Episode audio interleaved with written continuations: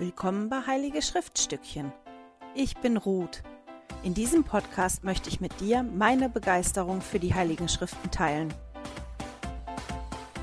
Hallo ihr Lieben, schön, dass ihr wieder mit dabei seid. Heute beschäftigen wir uns mit Johannes 1. Nur ein Kapitel, das ist auch gar nicht so lang. Ich habe erst gedacht, ui, ein Kapitel, das ist bestimmt lang, aber so lang ist es gar nicht. Aber ich kann verstehen, warum wir diese Woche wirklich nur ein Kapitel behandeln nach dem Leitfaden, weil dieses äh, Kapitel so voll ist mit tollen Sachen, dass ich Schwierigkeiten hatte, mir Dinge rauszupicken oder mich dazu konzentrieren drauf auf nur so ein, zwei Sachen. Wir werden mal gucken, wo wir heute so überall landen. Aber bevor wir einsteigen, habe ich gedacht, ich erzähle kurz was zu Johannes, weil das ist ja jetzt das erste Kapitel, das wir im Buch Johannes lesen. Und ich habe gedacht, wie bei allen anderen, erzähle ich gleich was kurz über, wer dieser Johannes überhaupt gewesen ist, der das Evangelium geschrieben hat. Bevor ich das mache, wollte ich euch was zeigen. Das habe ich vor vier Jahren für meine Sonntagsschulklasse gemacht. Das habe ich wiedergefunden.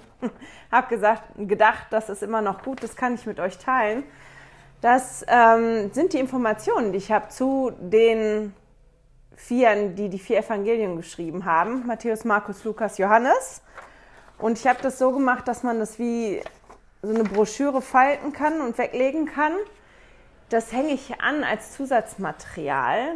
Der Ansgar hat da was geschrieben, weil wenn man das so ausdrucken möchte, dass man das so als Broschüre hat, muss man das doppelseitig ausdrucken und dann irgendwie an der schmalen Kante ist das in einem Programm, ich habe vergessen, wie das heißt, im anderen Programm ausdrucken, damit es funktioniert. Aber im Newsletter ähm, wird es stehen für die, die sich das ausdrucken wollten, um die ganzen Infos nochmal nachzulesen und vielleicht auch schon zu gucken, was es über Markus sozusagen gibt. Also, wer war Johannes?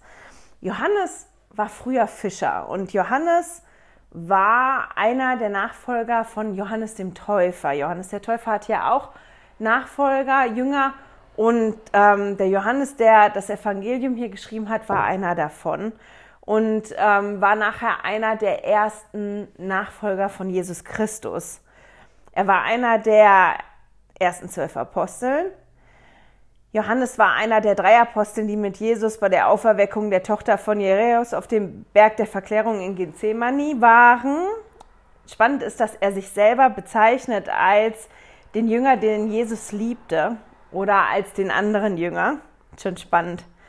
Und Johannes schrieb für Menschen, die schon was wussten über Jesus, so prinzipiell. Und der konzentrierte sich ganz auf tiefgründigere Evangeliums- Themen. Er gibt hier in seinem ähm, Evangelium, was er geschrieben hat, Zeugnis dafür, dass Jesus der Messias ist und der Sohn Gottes und dass er der Schöpfer aller, aller Dinge ist. Und Johannes verweist wohl über 100 Mal darauf, dass Jesus Gottes Sohn ist. Fand ich spannend, dass das doch so oft ist. Ähm, Johannes schrieb hauptsächlich von Jesus Wirken in Judäa, während die anderen drei Evangelien hauptsächlich vom Wirken Jesu in Galiläa schrieben. Johannes schrieb außer diesem Evangelium ähm, noch das Buch der Offenbarung und die drei Briefe des Johannes. Und in neuzeitlichen Offenbarungen erfahren wir, also in den neuzeitlichen Heiligen Schriften erfahren wir, dass Johannes halt nicht starb, sondern es ihm erlaubt wurde, bis zum zweiten Kommen des Herrn auf der Erde zu bleiben und weiter zu missionieren quasi.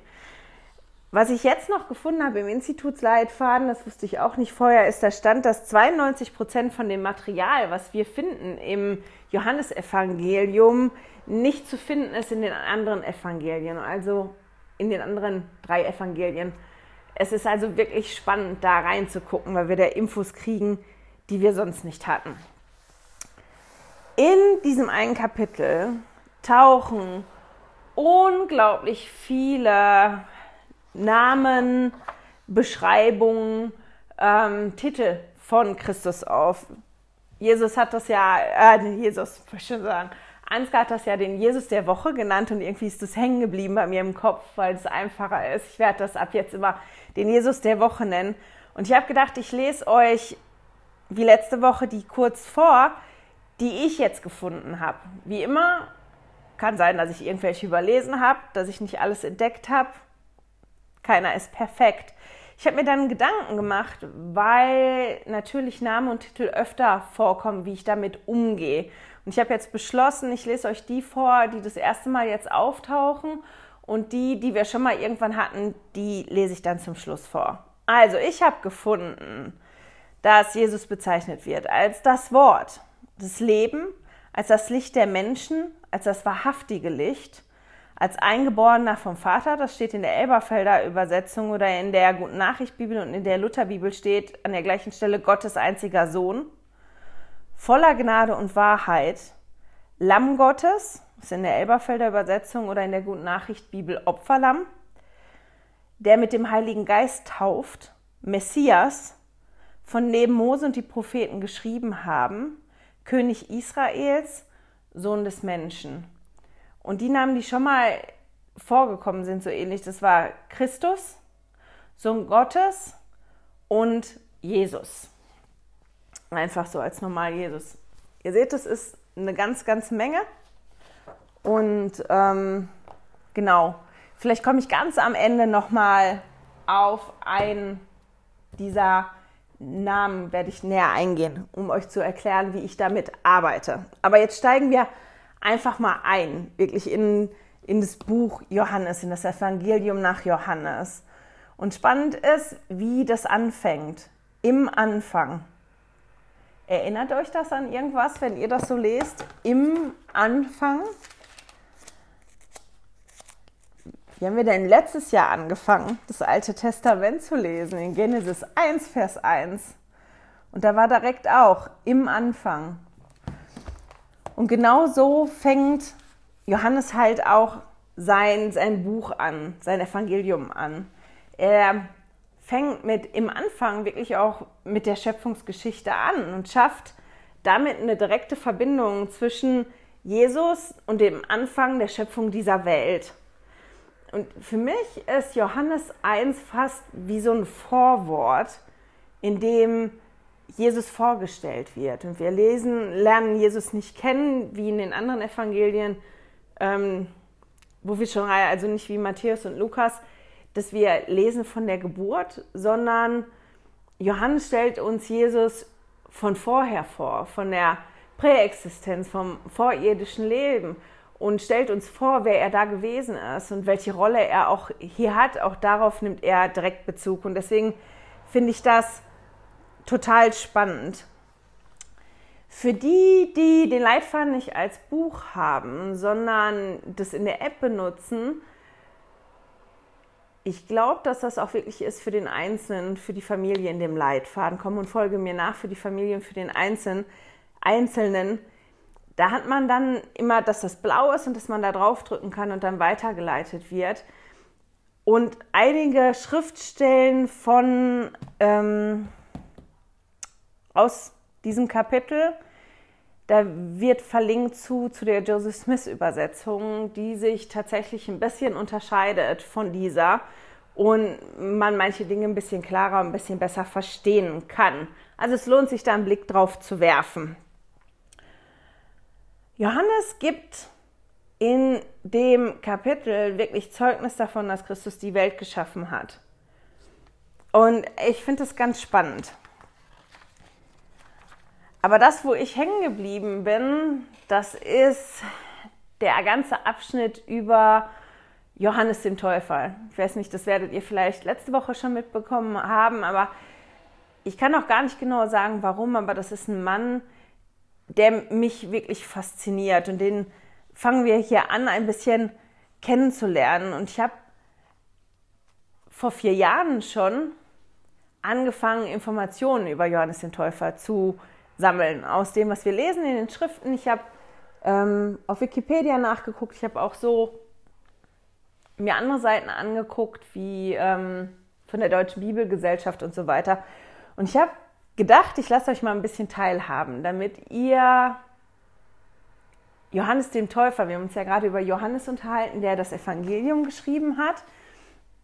Und wir lesen aber ja auch vom anderen Johannes, Johannes dem Täufer, hier in, in dem Kapitel. Und ich habe gedacht, bevor wir uns ein bisschen über ihn unterhalten, erzähle ich euch etwas über ihn, damit ihr ihn auch ein bisschen kennenlernt.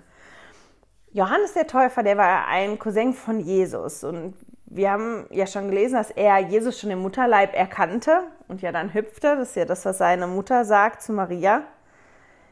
Wenn man das liest, dann kann man sehen, dass er seine Aufgabe kannte, die er zu erfüllen hatte auf dieser Erde und bereit war, sie auszuüben. Er war der Bote, der Jesus den Weg bereitete. Das lesen wir auch, dass er das auch von sich selber sagt. Und er rief die Menschen halt zur Umkehr auf. Und er mahnte sie, Früchte hervorzubringen, die ihre Umkehr zeigen. Er hieß Johannes der Täufer, weil er die Menschen im Jordan getauft hat.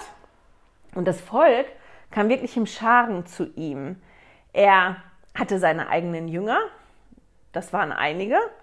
Und viele haben vermutet, dass er der Messias ist. Und das ist ja auch was, was wir lesen hier im ersten Kapitel, dass Boten von den Pharisäern zu ihm geschickt wurden, die ihn gefragt haben, wer bist du denn? Und warum taufst du die? Warum machst du, was du machst? Und obwohl so viele Menschen zu ihm kamen, um sich taufen zu lassen und ihm zuzuhören und er auch eigene Jünger hatte, blieb er trotzdem demütig und ist nicht übermütig geworden. Er kannte wirklich, ja, wie ich das schon gesagt habe, seine Aufgabe und seinen Platz im Leben. Und der hat sich damit begnügt. Später ähm, war das so, dass Johannes ähm, Herodes tadelte, weil da war irgendwas mit den Frauen. Ich habe das vergessen, warum Johannes Herodes getadelt hat. Und es war einer der Gründe, warum Herodes ihn hat festnehmen lassen und ihn ins Gefängnis geworfen hat. Johannes der Täufer wurde enthauptet, weil die Tochter von Herodes Frau den Kopf von Johannes den Täufer als Belohnung für einen Tanz gefordert hat.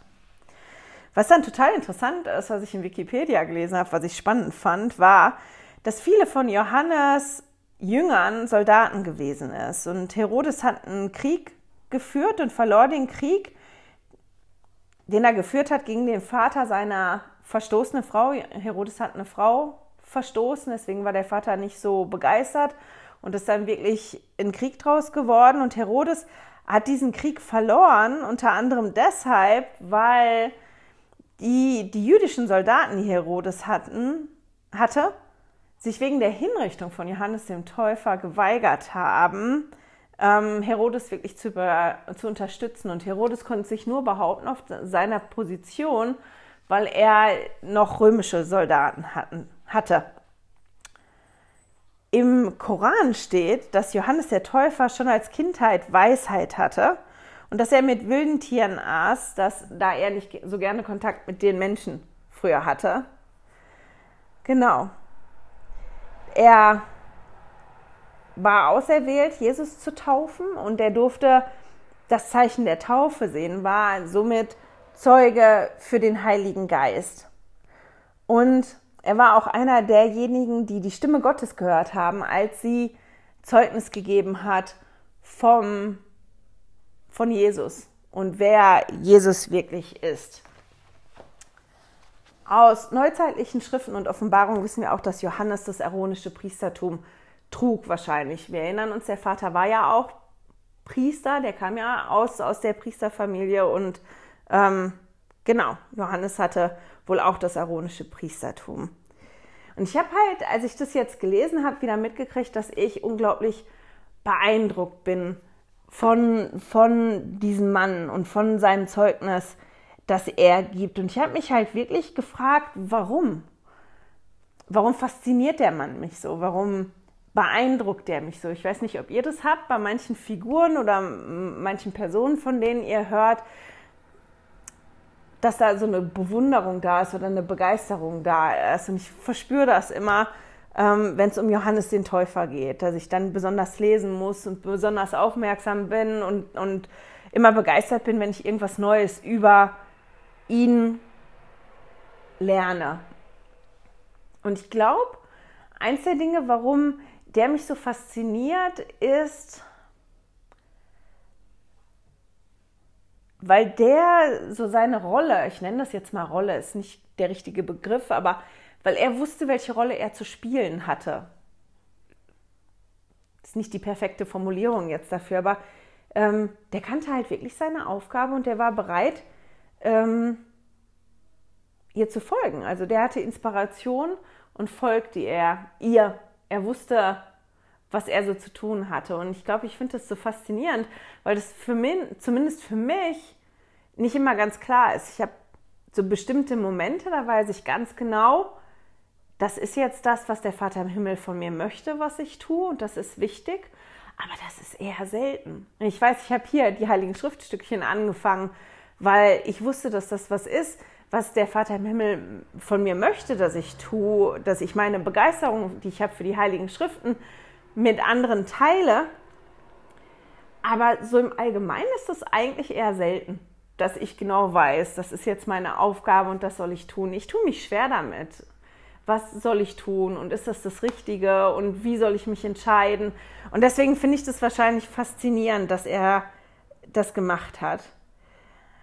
Das andere, was ich ganz spannend finde, was mich so beeindruckt, ist, dass er Jesus wirklich erkannte und als er ihn erkannt hat, sofort von ihm Zeugnis abgelegt hat.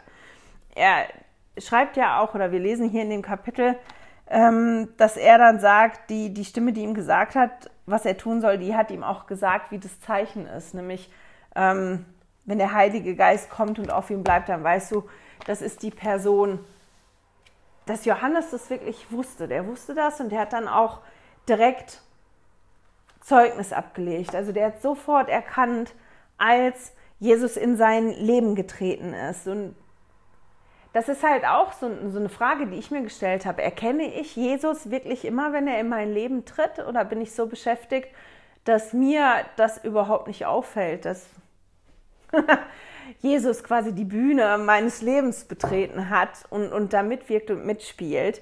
Ähm und die andere Frage, die ich mir gestellt habe, war, bin ich dann auch immer bereit, Zeugnis zu geben davon, dass Jesus wirklich in mein Leben getreten ist und dass er eine wichtige Rolle einnimmt und dass ich ein Zeugnis habe wirklich davon, dass Jesus gelebt hat und mein Erlöser und mein Erretter ist und, und welche Wichtigkeit er für mich hat. Das, was ich auch faszinierend finde, ist, dass Johannes es, ich weiß nicht, wie ich das jetzt sagen soll, ich sage, dass er das wie hingenommen hat, dass seine Jünger und ein Teil, ein großer Teil von seinen Jüngern zu Jüngern von Jesus geworden sind. Klar, der kannte seine Aufgabe. Das ist ja auch das, was er gesagt hat, als er gefragt worden ist, wer bist du und, und warum machst du das, dass er gesagt hat, ich bin nur hier, um mit Wasser zu taufen und ich bereite den Weg. Ich bin der, über den gesprochen wird in den Schriften, der den Weg bereitet für den, der nach mir kommt. Und das ist dann der, der mit dem Heiligen Geist tauft. Und das ist der, der die anderen wichtigeren Aufgaben erfüllt.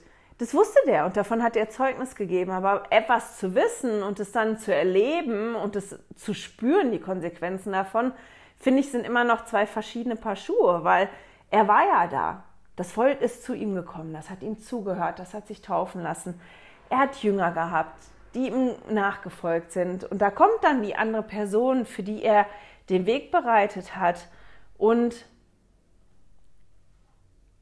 Menschen, die ihm gefolgt sind, folgen auf einmal Jesus Christus. Und vom Kopf her hat er das ganz bestimmt gewusst und gewusst, dass das in Ordnung ist. Aber ich frage mich halt, meine Güte, wie war das gefühlsmäßig? Und ich glaube, für mich wäre das doch auf irgendeine Art und Weise schwierig gewesen. Ich weiß ja nicht, wie das bei euch ist, aber stellt euch mal vor, ihr werdet begleitet, man hört euch so zu und so und dann kommt derjenige, für den ihr was vorbereitet habt und auf einmal schwupp sind sie alle weg oder sind fast alle weg. Ähm, und selbst wenn man das weiß, dass es richtig ist so und dass man ja dafür gearbeitet hat und dass das genauso ist, wie das auch sein sollte, ähm, stelle ich mir das gefühlsmäßig für mich schwierig vor. Ich glaube, für mich wäre das trotzdem schwierig, ähm, dann damit so klar zu kommen. Okay, das ist jetzt, das war jetzt meine Rolle und das ist jetzt gut. Und das finde ich auch sehr faszinierend, dass ähm, ja, er in den schwierigen Situationen, die er ja da wirklich auch erlebt hat, standhaft geblieben ist und, und das gemacht hat, wozu er da gewesen ist. Und deswegen finde ich ihn unglaublich faszinierend und ich finde, wir können ganz, ganz viel von Johannes dem Täufer lernen. Dieses zu fühlen und zu spüren, da kommt eine Inspiration, das ist jetzt gerade eine Aufgabe, die ich übernehmen soll. Und auch wenn das schwierig ist und nicht mal einfach ist und ich in Frage gestellt werde, warum machst du das eigentlich, dass ähm, das halt trotzdem zu machen, weil man ein Zeugnis davon hat. Und ähm, wir können halt auch von ihm lernen, richtig hinzugucken, um zu erkennen, wenn Jesus in unser Leben tritt. Und ich finde ihn einfach ganz toll, deswegen habe ich gedacht, ich stelle euch Johannes den Täufer mal ein bisschen näher vor.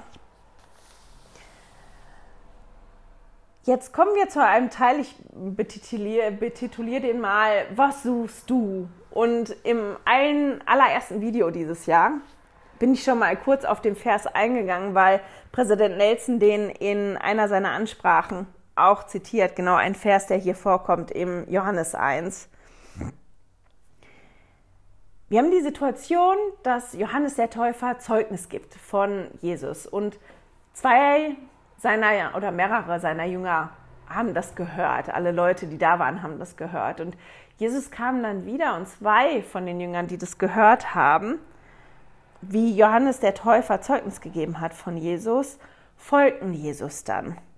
Und Jesus drehte sich um und fragte sie dann, das kann man in Vers 38 lesen, was sucht ihr? Und sie fragten ihn dann, Rabbi oder Lehrer, wo hältst du dich auf?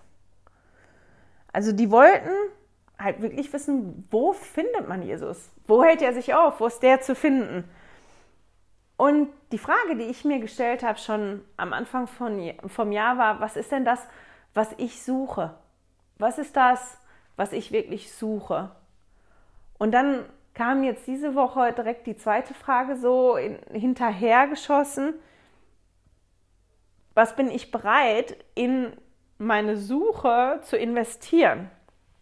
Weil hier die zwei Jünger, die wollten halt wirklich wissen, wo Jesus zu finden ist und wer er ist. Weil Jesus fordert sie dann auf, nachdem sie ihn fragen, wo hältst du dich auf?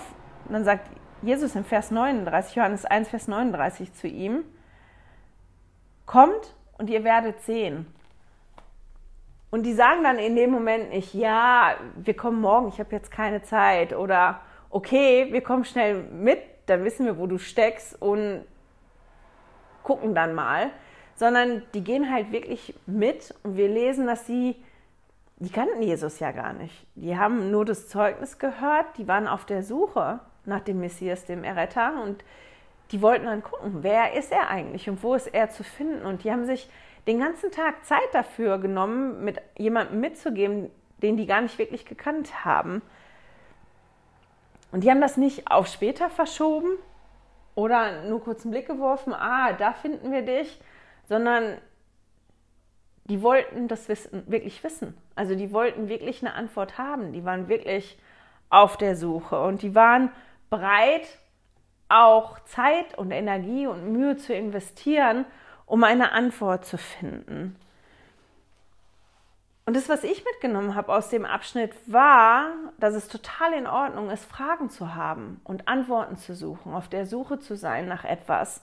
Aber dass es auch wichtig ist, mich auf die Suche zu machen, die Antwort wirklich finden zu wollen. Weil wenn ich eine Frage habe, und mir nicht die Zeit nehmen,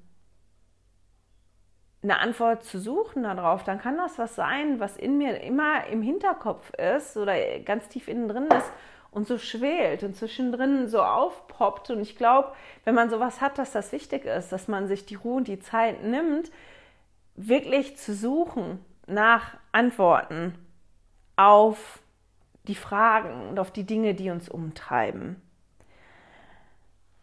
Die Jünger, die haben gesucht und gefunden. Oder Jesus auch erkannt, wenn sie jetzt nicht auf der Suche waren. Das ist das, was wir jetzt hier auch noch in dem Kapitel lesen können. Und ich finde dieses faszinierend, komm und sieh, das lesen wir auch ein paar Mal in, in Johannes 1, dass das immer wieder auftaucht. von den Versen, also im Johannes 1, in den Versen 40 bis 49, glaube ich, die fand ich so toll, weil wir da lesen von den Jüngern, die Jesus gefunden haben, die erkannt haben, dass Jesus etwas ganz Besonderes ist. Und die so begeistert gewesen sind, dass die ihren Fund teilen wollten mit den anderen. Wir haben das Johannes der Täufer, der gibt ja Zeugnis und er kennt Jesus und teilt das mit allen, die da gewesen sind und sagt über Jesus, das ist das Lamm Gottes, das ist der mit dem Heiligen Geist tauft, das ist der Sohn Gottes, der Schöpfer der Erde. Und Andreas, der einer der Jünger von Johannes der Täufer war, hört das und der ist einer derjenigen, der Jesus gefolgt ist, von dem wir gerade gelesen haben, von den zwei, die den Tag mit Jesus verbracht haben. Und der ist so begeistert und hat das auch erkannt, dass Jesus wirklich derjenige ist, nach dem die gesucht haben und auf den sie gewartet haben, dass er zu seinem Bruder geht, zu Simon Petrus und ihn zu Jesus führt. Und zu Simon Petrus sagt, wir haben ihn gefunden. Wir haben den Messias gefunden. Wir haben ihn wirklich gefunden und seinen Bruder mitnimmt und ihn dahin führt zu seinem Fund, zu dem, was ihn so begeistert. Wir lesen dann später, dass Jesus Philippus auffordert, ihm zu folgen und dass dieser ähm, Jesus erkennt und dann Nathanael davon berichtet. Und Nathanael sagt, wir haben den gefunden, von dem Mose und die Propheten geschrieben haben. Das ist der Sohn, Jesus, der Sohn von Josef von Nazareth. Und bei Nathanael ist das spannend, weil Nathanael erstmal zweifelt. Der, der ist nicht derjenige, der sagt, was? Aus Nazareth? Kann irgendwas Gutes daherkommen? Also, nee, ich glaube nicht wirklich. Und da lesen wir das halt ein zweites Mal. Das, da steht dann in Vers 46, dass dann steht, Philippus spricht zu ihm, komm und sieh. Also der lässt sich gar nicht entmutigen, der ist so begeistert und sagt dann zu dem, ja, auch wenn du zweifelst, das ist in Ordnung, komm mit und guck selber. Du musst mir nicht glauben. Komm mit und guck dir das selber an und entdeck selber, was ich entdeckt habe, was mich so begeistert. Und Nathanael, der geht dann mit, der folgt der Aufforderung von Philippus, selbst zu kommen und zu sehen. Und ich nenne das mal nach seinem Feigenbaum-Moment, erkennt Nathanael, wer Jesus ist. Und er sagt dann, ja, du bist wirklich der Sohn Gottes, der König Israels. Also wir sehen da halt von mehreren Personen dieses, ich habe da was gefunden und ich habe gesucht und was gefunden oder ganz unverhofft was Tolles entdeckt, was Tolles gefunden und ich möchte das teilen. Und ich habe mich halt gefragt, wann habe ich das Bedürfnis, etwas mit anderen zu teilen? Wann muss ich anderen unbedingt davon erzählen oder denen das zeigen? Und wir haben da diskutiert, weil ich habe meine Familie gefragt und das war spannend, weil meine Jungs noch so ganz andere Gründe hatten als ich, weil ich gedacht habe, für mich sind Gründe, was zu teilen ist, dass ich was total toll finde. Mich begeistert irgendwas, ich finde das total toll und ich teile das mit den anderen entweder weil ich weiß, dass sie das auch begeistern wird oder weil ich will, dass sie an meiner Freude teilhaben. Und am liebsten habe ich das natürlich, wenn die das genauso gut finden, wie ich das auch finde, gut finde. Ich teile vielleicht auch irgendwas, weil ich weiß, dem anderen wird das gefallen. Dass ich was entdeckt habe, was der andere gesucht hat oder was dem anderen gefallen wird oder was der andere lustig findet. Das teile ich auch. Und ich teile auch etwas, wenn etwas wichtig ist für mich und ich vielleicht oder ich vielleicht auch weiß, das ist für den anderen wichtig. Jetzt muss ich mal schwer überlegen, das habe ich mir natürlich gestern Abend nicht aufgeschrieben, was die Jungs gesagt haben. Der Theodor hatte noch so ein paar Punkte, unter anderem, er teilt manchmal Sachen, weil das gesellschaftlich erwartet wird. Und da habe ich gedacht, das stimmt, aber ich kriege die anderen Sachen jetzt nicht mehr auf die Kette, muss ich den fragen, das war spannend. Und jetzt muss ich mal gucken, warum erzähle ich euch das? Warum ich irgendwas teile? Das ist ja meistens oder oft so, dass wir irgendwas teilen, weil wir das total spannend finden oder total toll finden. Also bei mir ist es zumindest so. Ich habe irgendwas entdeckt, ähm, oder irgendwas, das war das, war eins von, ich glaube, der Frederik hatte das gesagt, manchmal, wenn er Sorgen hat oder ihn was beschäftigt, ihn was umtreibt, ist das auch etwas, was er teilt, weil er das wie aussprechen muss und wie ein Feedback braucht von anderen. Und ich finde, das ist auch ein guter Grund, ähm, das zu teilen. Aber ich finde, hier in, in dem Kapitel merkt man halt die Begeisterung, dass die Jünger wirklich was gefunden haben, was sie so begeistert, was sie teilen wollen. Und ich habe mich halt gefragt, zuerst, wann hat mich das letzte Mal etwa, irgendetwas so begeistert, dass ich das teilen wollte. Das ist mir relativ zügig was eingefallen, aber dann habe ich mich gefragt, was im Evangelium hat mich denn das letzte Mal so begeistert, dass ich das unbedingt teilen wollte. Was an Jesus, am Evangelium, an meinem Glauben hat mich so, so begeistert, dass ich das Gefühl hatte, das muss ich jetzt unbedingt irgendjemandem erzählen. Und da musste ich schon ein bisschen länger drüber nachdenken ich meine, mich begeistern die Heiligen Schriften immer wieder und ich habe hier eine total tolle Plattform, mit euch Dinge zu teilen, die mich begeistern an den Heiligen Schriften. Zum Beispiel auch jetzt diese Frage, weil, weil ich mich das wirklich gefragt habe.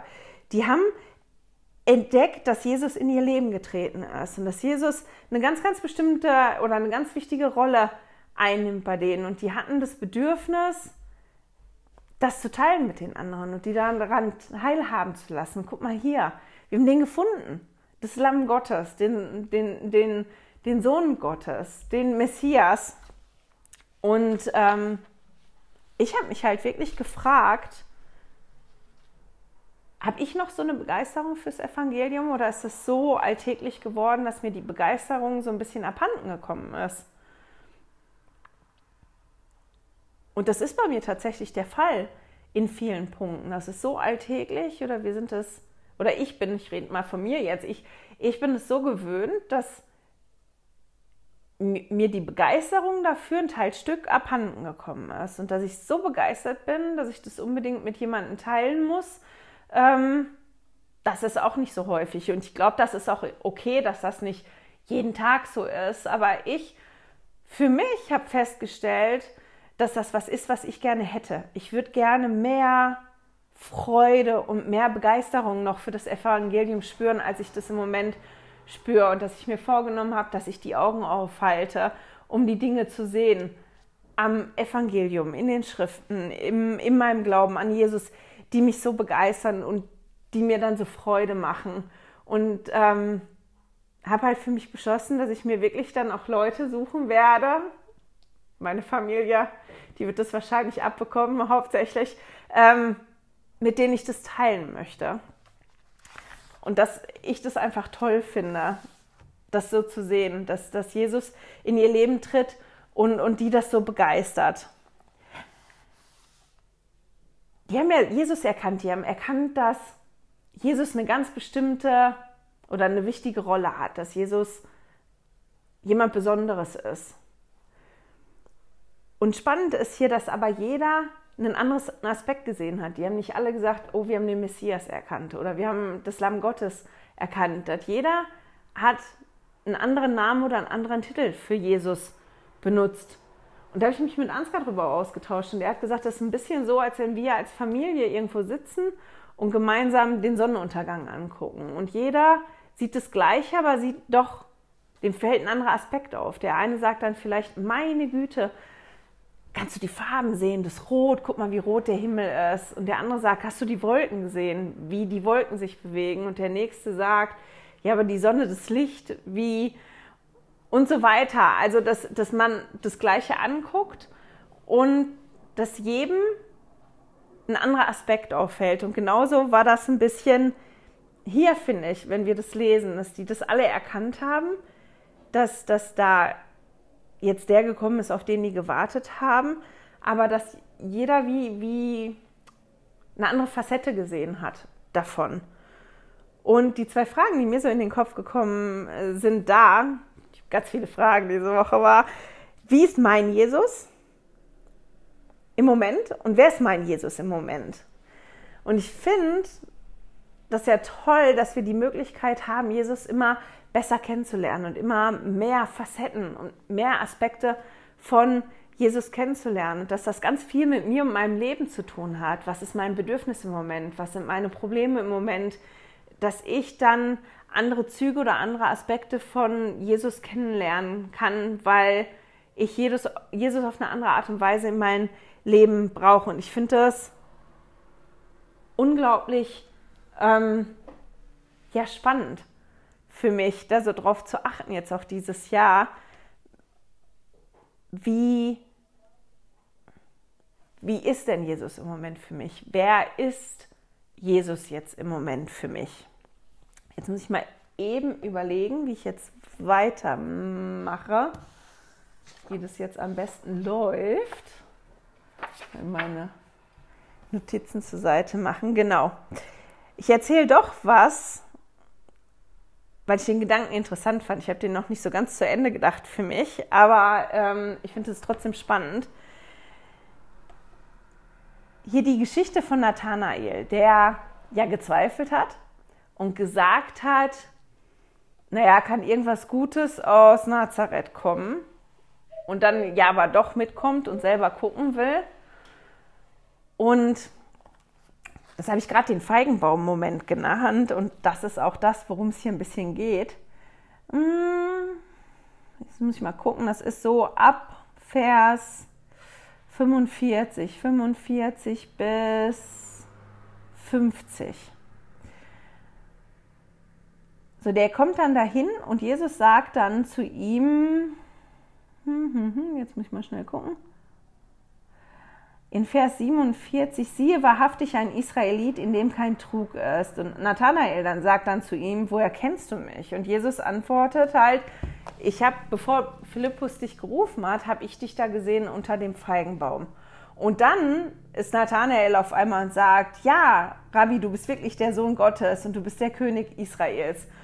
Und für mich war das gefühlt irgendwie komisch, als ich das gelesen habe. Von, naja, kann da irgendwas Gutes aus Nazareth kommen? Ich weiß ja nicht wirklich. Zu, ich laufe da hin, der spricht mich an und ich sage dann, naja, woher kennst du mich? Und der sagt, ich habe dich da unterm Feigenbaum sitzen sehen. Und auf einmal weiß ich, das ist der Richtige. Das kam mir irgendwie komisch vor. Und ich gucke ja gerne die Videos von Don't Miss This und die haben da einen Gedanken zu gehabt.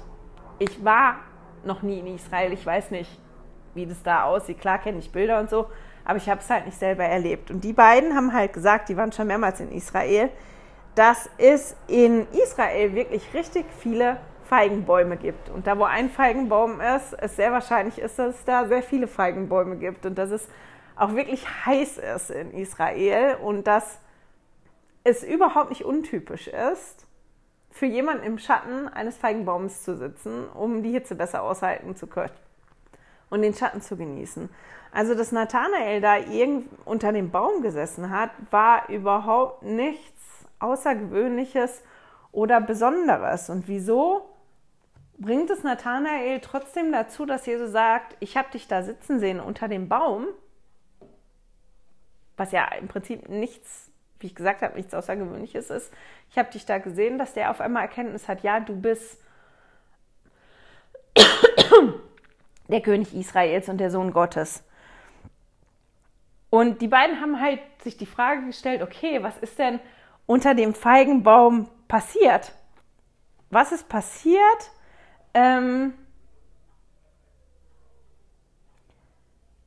von dem Jesus wusste, wo er Bezug drauf genommen hat. Weil die beiden sagen, und das ist nur Spekulation, aber ich fand es halt spannend, ne? Ähm, also die haben sich halt die Frage gestellt, warum veranlasst es Nathanael zu glauben, als Jesus ihm halt sagt, dass er den da unter dem Baum sitzen sieht. Und man könnte halt spekulieren, dass Nathanael, ich weiß nicht, ob der irgendwas erlebt hat, irgendwas gemacht hat, dass da irgendein Ereignis war, auf das Jesus Bezug nimmt. Ich habe dich gesehen. Ich habe dich gesehen da. Ich fand den Gedankengang toll. Natürlich kann man auch spekulieren, Nathanael hat sich einfach wirklich erkannt gefühlt und geliebt gefühlt, ist nur eine Spekulation. Aber ich finde, und das nennen die beiden, und deswegen habe ich das auch Feigenbaum-Moment genannt, weil ich das so ganz toll finde, ähm, dass der wirklich in dem Moment, als Jesus gesagt hat, ich habe dich da gesehen unter dem Feigenbaum, erkannt hat, wer Jesus wirklich ist. Und dann stellen die beiden die Fragen, was ist dein Feigenbaum-Moment?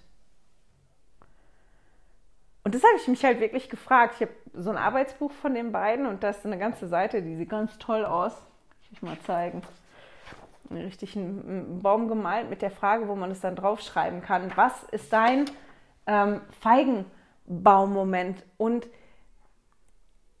das ist ja so, wenn wir ein Zeugnis von Jesus Christus haben und daran glauben, dass er unser Retter und Erlöser ist, dann müssen wir auch mindestens einmal einen Feigenbaum-Moment haben, wo wir das erkannt haben, wo wir das Zeugnis bekommen haben von Jesus Christus. Er ist er diese Rolle spielt in unserem Leben und etwas ganz Besonderes ist. Und ich musste ein bisschen überlegen. Ich weiß gar nicht, ich kann mich nicht daran erinnern, weil ich bin in der Kirche groß geworden wann ich das erste Mal wirklich ein Zeugnis gehabt habe davon, dass Jesus der Sohn Gottes ist, dass er der Erlöser ist. Ich weiß das nicht. Ich kann mich da wirklich nicht dran erinnern. Aber ich kann mich an andere Momente erinnern, wo dieses Zeugnis bestärkt worden ist, die ich auch als meinen Feigenbaum-Moment ähm, bezeichnen würde. Und ich fand das total schön, mal innezuhalten und darüber nachzudenken, okay, ähm, Wann ist mir das denn aufgefallen? Wann ist mir ähm, bewusst geworden, dass Jesus in mein Leben getreten ist und dann eine ganz, ganz besondere Rolle spielt? Und das ist vielleicht eine Frage, die ihr mitnehmen könntet in die nächste Woche. Einfach euch zu überlegen, okay, ähm, wann habt ihr bemerkt, dass Jesus in euer Leben getreten ist und eine ganz, ganz besondere Rolle darin eingenommen hat? Als Abschluss dieses Kapitels, und das ist wirklich ein schöner Abschluss für das Kapitel, sagt er dann halt, also sagt Jesus zu ihnen, ab 50, also 50 und 51, die Verse lese ich mal vor. Jesus antwortete und sprach zu ihm, weil ich dir sage, ich sah dich unter dem Feigenbaum, glaubst du? Du wirst Größeres als dies sehen. Und er spricht zu ihm, wahrlich, wahrlich, ich sage euch, Ihr werdet den Himmel geöffnet sehen und die Engel Gottes auf und niedersteigen auf den Sohn des Menschen. Und ich finde, das ist so eine schöne Verheißung, die er denen dann gibt. Du hast das Gefühl, das war jetzt schon groß. Warte mal ab. Da kommen noch viel größere Sachen. Du wirst noch viel, viel größere Sachen sehen. Und das hat mich erinnert an, an das, was halt der Prophet bei der letzten Generalkonferenz zu uns gesagt hat. Zwischen jetzt und wenn Jesus wiederkommt, werden wir große Wunder erleben. Wir gro werden Gro Großes sehen. Das ist auch eine Verheißung für uns und ich finde die unglaublich schön, diese Verheißung. Und damit würde ich gerne Johannes Heinz abschließen. Entschuldigung. Und für die, für die das reicht, die können jetzt ausmachen, das Video oder den Podcast und das ist in Ordnung so. Wir hören und sehen uns dann nächste Woche. Aber ich habe ja, wann habe ich das erzählt? Beim allerersten Video, glaube ich, dieses im Anfang, dass ich mich ja gefragt habe, ich habe mir die Frage ja wirklich gestellt, was suchst du? Und habe beschlossen, ähm, was will ich eigentlich, was suche ich? Und ich möchte eine engere, eine bessere Verbindung zu meiner himmlischen Familie haben. Und dass ich halt beschlossen habe, Jesus dieses Jahr besser kennenzulernen durch seine vielen Namen, Titel und Beschreibungen. Und dass ich einen Arbeitszettel gemacht habe, das ich euch auch zur Verfügung gestellt habe. Das ist in jedem Newsletter unten dran. Das findet ihr auf www.heiligeschriftstückchen.ch unter Extras.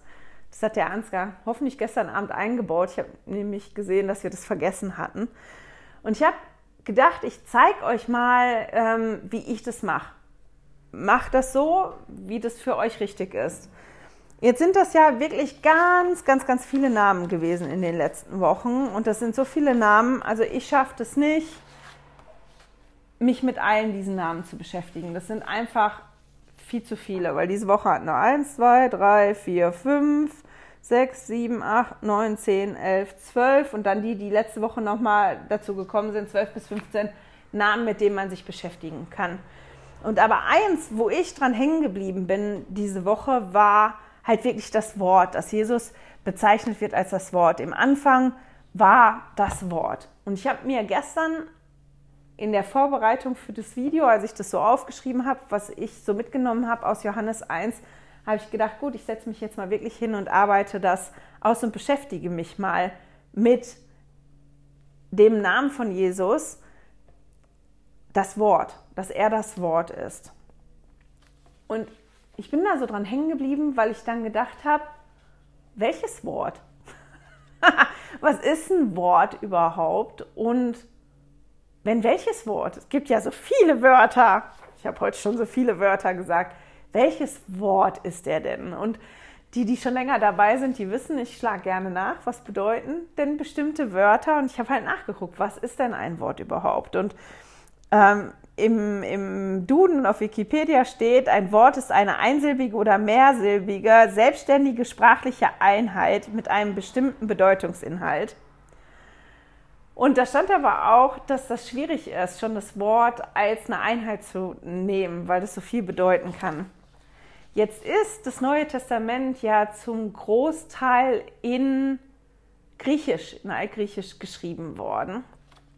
Und das hieß in dem Originaltext gar nicht, am Anfang war das Wort, sondern Logos.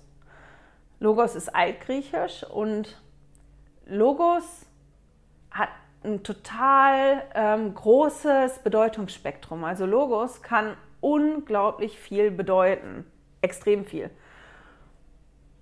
Und in den Übersetzungen haben die sich halt das Wort rausgepickt, aber man könnte es halt anders auch noch übersetzen.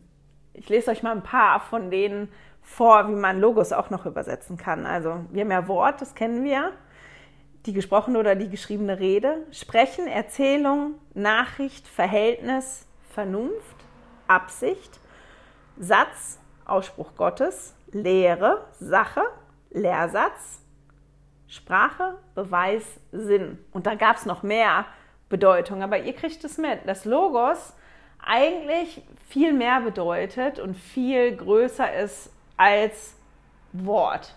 Und dann habe ich mich gefragt, okay, wenn das so viele Bedeutungen hat, Wort, also ist Jesus mehr als nur das Wort. Wenn man jetzt guckt, dann wäre der Name von Jesus ja eigentlich Logos. Logos ist mehr als nur ein Wort.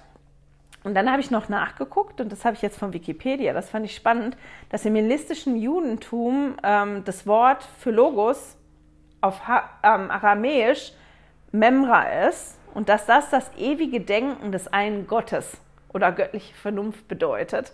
Fand ich schon total spannend. Und da steht halt dann noch unten drin, und das ist das, wo ich dann so hängen geblieben bin, dass die jüdische Überzeugung ist, dass ein Wort mehr ist als eine bloße Ansammlung von Tönen, die etwas Bestimmtes zum Ausdruck bringt. Demnach hat ein Wort immer eine Wirkung. Also das ist nicht einfach ein paar Laute, die ich aneinander hänge, um irgendwas zu beschreiben. Das ist jetzt hier Flasche oder keine Ahnung, Papier, sondern dass Worte auch immer irgendeine Wirkung haben. Und als ich das gelesen habe, musste ich an den Glückskeks denken, den ich in Hamburg ähm, hatte. Das stand, also ich, ungefähr, Worte haben Macht, deshalb wähle sie mit Bedacht. Und das wird ja auch dahin gehen, dass Worte immer eine Wirkung haben, immer eine Bedeutung haben. Und ich habe ja dieses Arbeitszettel, diesen Arbeitszettel erarbeitet. Frederik hat mir geholfen, den umzusetzen. Das ist der eine, den ihr bekommen könnt. Ich habe mir jetzt den langen ausgedruckt. Es gibt aber auch einen kürzeren, da sind weniger Fragen drauf. Und eine der Fragen, über die ich nachgedacht habe, was lernst du durch diesen Namen über Jesus Christus? Und ich habe halt geschrieben, wenn ein Wort immer eine Wirkung hat, dann hat auch Jesus immer eine Wirkung. Und den Gedankengang fand ich jetzt spannend. Ähm, ich habe auch unter anderem bedeutet Logos ja auch Absicht.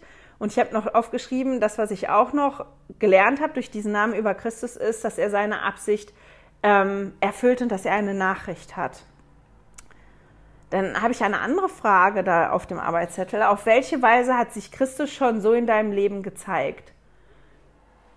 Und da musste ich dann so ein bisschen drüber nachdenken. Inwiefern hat sich Christus schon als Wort oder als Logos in meinem Leben gezeigt?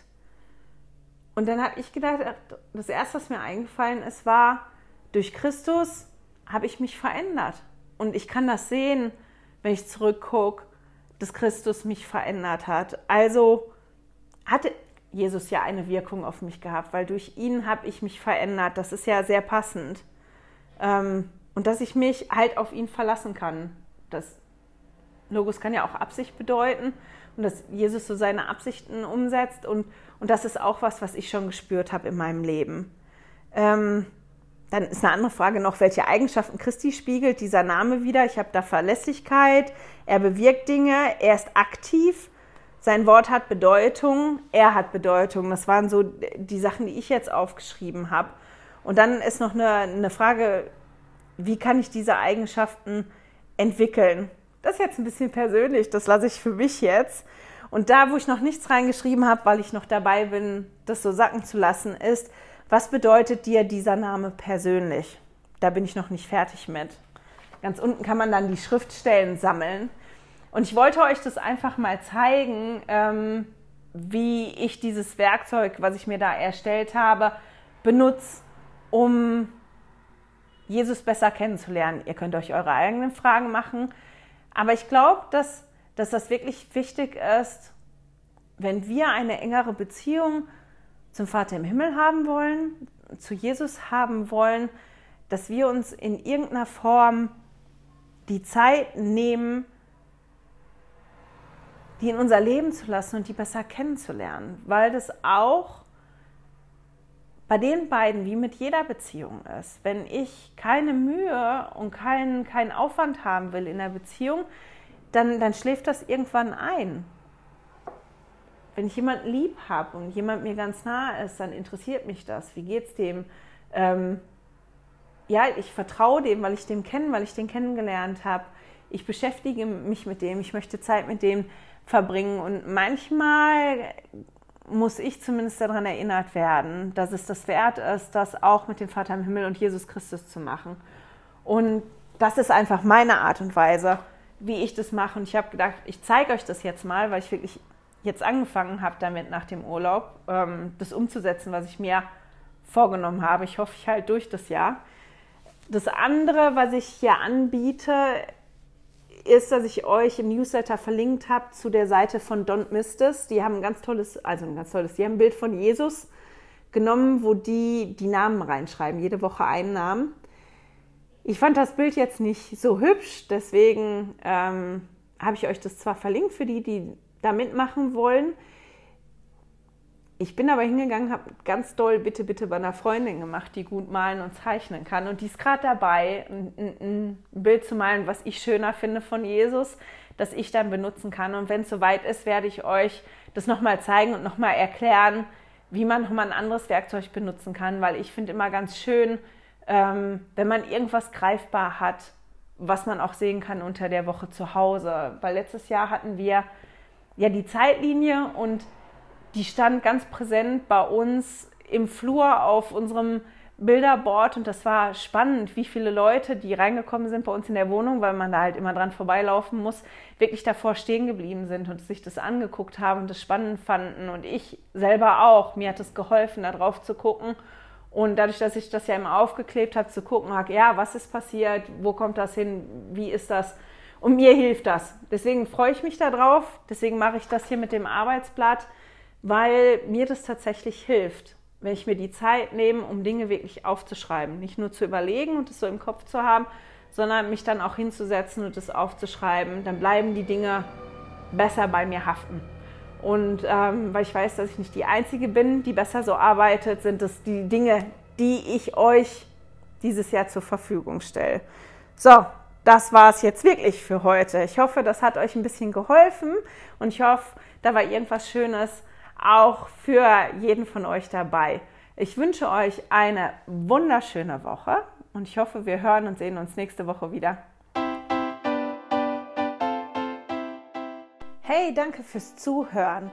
Dieser Podcast ist die Audiospur von meinem YouTube-Video. Wenn du mich also nicht nur hören, sondern auch sehen möchtest, findest du mich auf YouTube unter Heilige Schriftstückchen.